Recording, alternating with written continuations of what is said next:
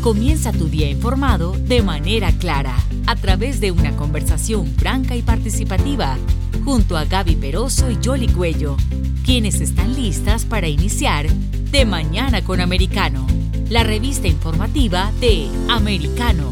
Comenzamos.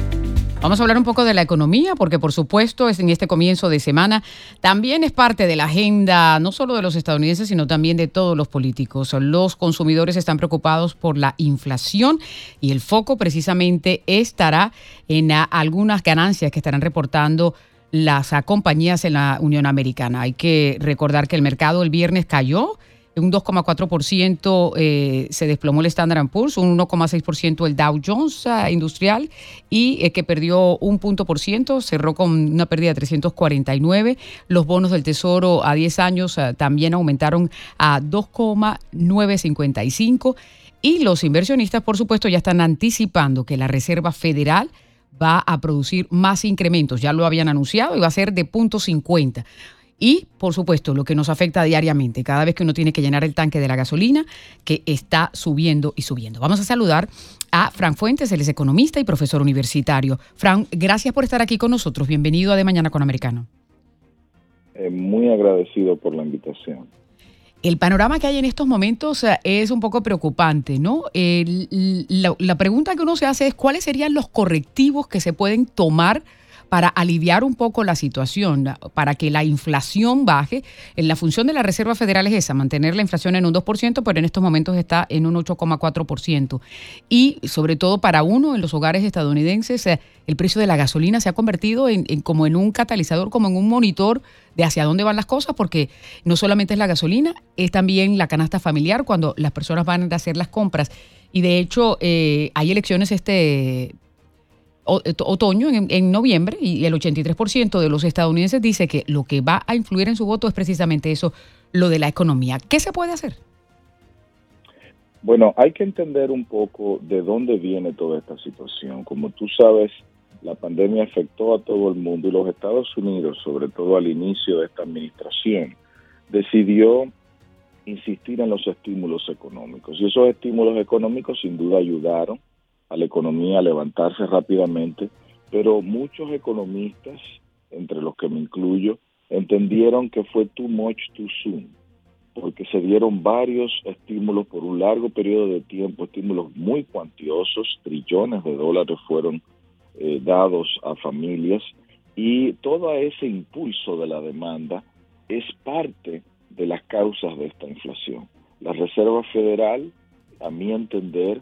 decidió que esos estímulos hicieran su efecto en la economía y empezó muy tarde a reaccionar contra la inflación. Y el hecho de que empezara tan tarde en medio de un panorama con precios del petróleo aumentando, la guerra en Ucrania que generó un impulso todavía mayor desde febrero, todas esas situaciones han generado un vendaval que la Reserva Federal llegó tarde a la fiesta para poder detener. Ahora vienen una serie de estímulos, como tú bien de, de recortes, de, aumentos de tasas, como tú bien dijiste, y esos aumentos de tasas incluso son mucho mayores, porque cuando hablamos de medio punto, 0.5, son eh, eh, aumentos de tasas, en lo que tú tratas de recuperar terreno perdido. Sin embargo, ahora el problema es que todo este efecto de la inflación está aumentando no solo la canasta básica, sino que también está aumentando los combustibles de manera eh, importante en esta semana ya empezamos a ver que en California hay estaciones de gasolina que están vendiendo gasolina casi a 10 dólares el galón, que es algo eh, eh, nunca antes eh, pensado en la era moderna de los Estados Unidos. Bueno, es el equivalente al salario mínimo en el estado de la Florida, por ejemplo. o sea, una hora, una, un, un empleado se gana 10 dólares la hora.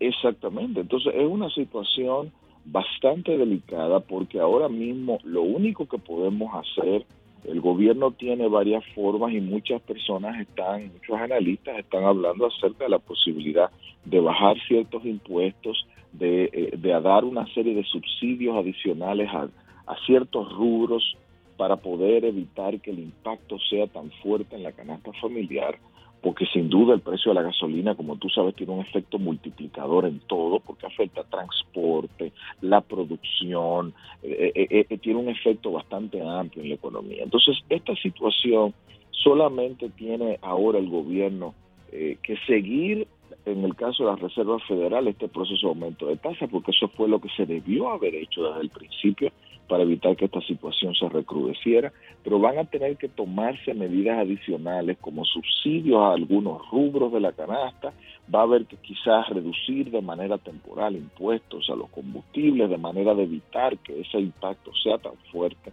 Y sin duda la situación en Estados Unidos se ha tensado un poco porque hubieron reportes recientemente de que la presidenta del Tesoro de los Estados Unidos, Janet Yellen, estuvo de alguna manera en desacuerdo con el presidente Biden de que este estímulo continuara por el hecho de que estaba siendo gasolina para la inflación que sin duda ha sido y va a ser difícil para la Reserva Federal controlar.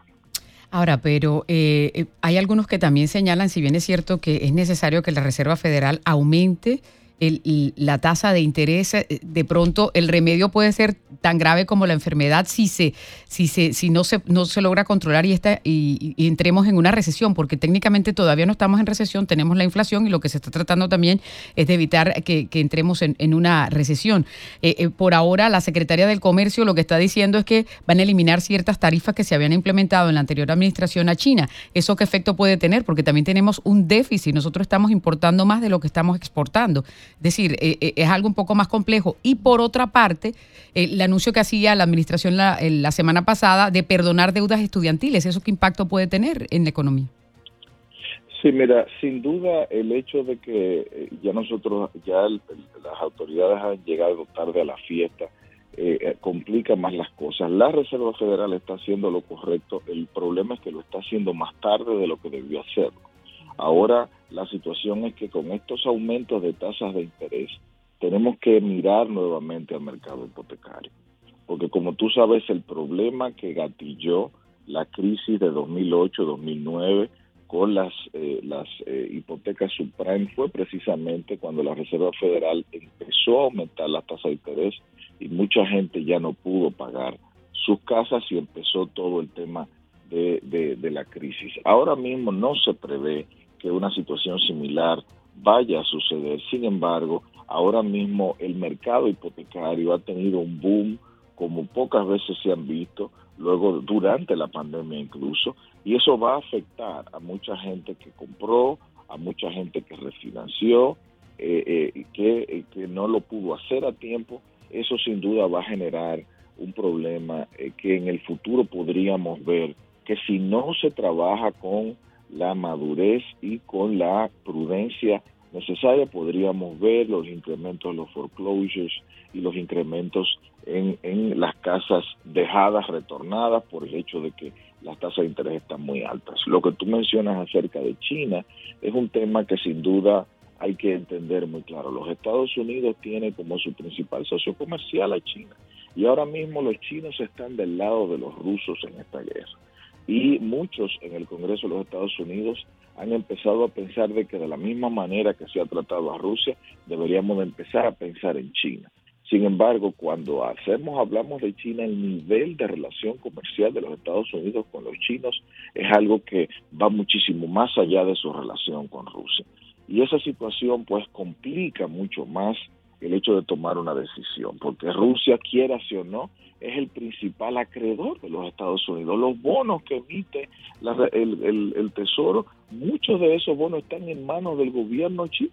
Estamos hablando de una deuda que sobrepasa los 14 trillones de dólares. Entonces no es una situación que los chinos van sin duda a reaccionar de una manera pasiva podemos generar una, una guerra comercial con China si nosotros, eh, si los Estados Unidos deciden ir también en contra de ellos con esta situación de tensiones con Rusia. Pero que no le conviene a ninguno de los dos, porque los chinos tampoco están teniendo eh, una economía bollante en estos momentos, de ellos la tienen contraída por los cierres por COVID. Exactamente, los chinos también están en una situación difícil por el hecho de que con la política de cero COVID han estado cerrando ciudades y eso es una de las causas que está detrás de todas las erupciones en las cadenas de valor a nivel global, porque China es la fábrica del mundo y de ahí es que están saliendo la mayoría de todos estos contenedores que están muchos de ellos varados y no han podido llegar a su destino y es una de las razones que está detrás de todos estos incrementos en electrodomésticos y muchos artículos que vienen importados de China, producto básicamente de estas disrupciones. Es una situación, un panorama complejo, las autoridades tienen que trabajar con mucha prudencia porque hay muchos canales interconectores entre las decisiones que se están tomando. Ahora hacia adelante lo que tenemos que ver es cómo podemos detener el impacto de la inflación sobre la población y creo que las medidas adicionales deben de ir en torno a alivios temporales de impuestos,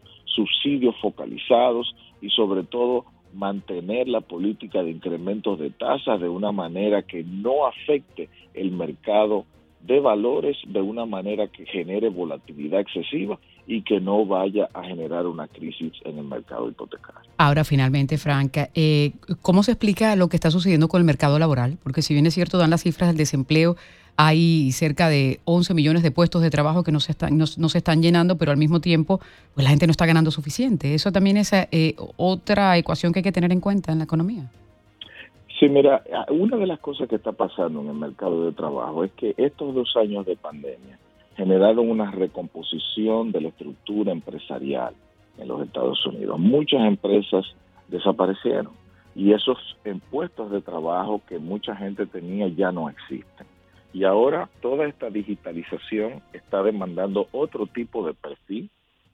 en el puesto de trabajo y mucha gente que trabajaban en compañías de servicios que luego de dos años de una baja demanda de un cierre, pues lamentablemente no pueden volver al mercado de trabajo. Ahora tienen que pasar un proceso mucho más largo para volver a resentarse, porque muchas de estas empresas al no estar hoy en el mercado, pues han empujado ahora que mucha gente que nunca había hecho cosas tan, tan normales hoy día como Uber o, entregar eh, DoorDash o, hacer cosas de servicios de otra índole o incluso meterse en el, en el, en el mercado de, de, la tecnología y otras cosas, esa gente necesita ahora un reentrenamiento para volver a entrar a la fuerza de trabajo. Y eso toma meses y quizá más de un año hacer esa transición. Por eso es que este desempleo, independientemente de que había estado bajando, va a tomar tiempo en desaparecer porque durante la pandemia hubo un cambio estructural en la economía global y una aceleración de la digitalización que va a demandar una mano de obra mucho más calificada que la que hoy existe. Entonces, ese problema, que es un desempleo estructural, es lo que está generando todavía de que mucha gente ha salido incluso del mercado de trabajo, ha dejado de buscar trabajo por todos los incentivos y todas las ayudas que había recibido y eso ha de manera artificial también ayudado a bajar la tasa de eh, desempleo. muy,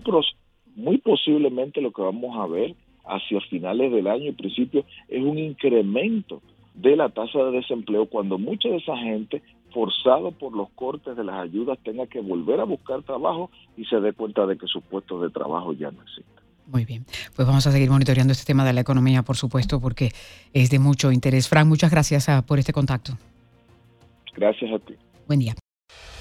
Gaby Peroso y Yoli Cuello se quedan revisando las informaciones para volver en nuestro próximo programa con más noticias, información y datos de interés para nuestra comunidad de Mañana con Americano, de lunes a viernes, en vivo, de 7 a.m. Este, 6 Centro, 4 Pacífico, por Americano